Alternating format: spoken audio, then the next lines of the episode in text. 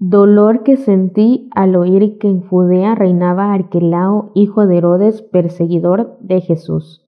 Qué alegría siento cada vez que vienes a mi carpintería, porque veo en ti el firme propósito de santidad, la lucha de apartarte de todas las cosas que te separan de Dios, el deseo de amar a Jesús y a la Santísima Virgen María.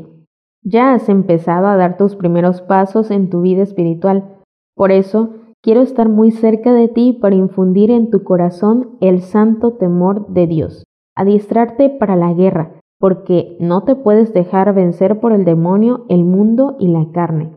Si en verdad eres devoto del Padre adoptivo de Jesús, pon tu mirada solo en Dios. Esfuérzate en no pecar. Imita las virtudes del Santo de los Santos y ámalo hasta dar tu vida por él. Hoy quiero que medites en el dolor que sentí al oír que en Judea reinaba Arquilao, hijo de Herodes, perseguidor de Jesús. En mi naturaleza humana llegué a pensar podía descargar su soberbia y maldad en el divino niño, porque su corazón rebosaba en ansias de poder, quería mantenerse en su trono porque esto le daba seguridad. Ante esta situación, mi celestial esposa y yo oramos con mayor intensidad.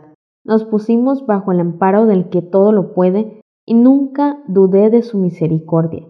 La Santísima Virgen me infundió confianza de que nada malo le sucedería a nuestro hijo.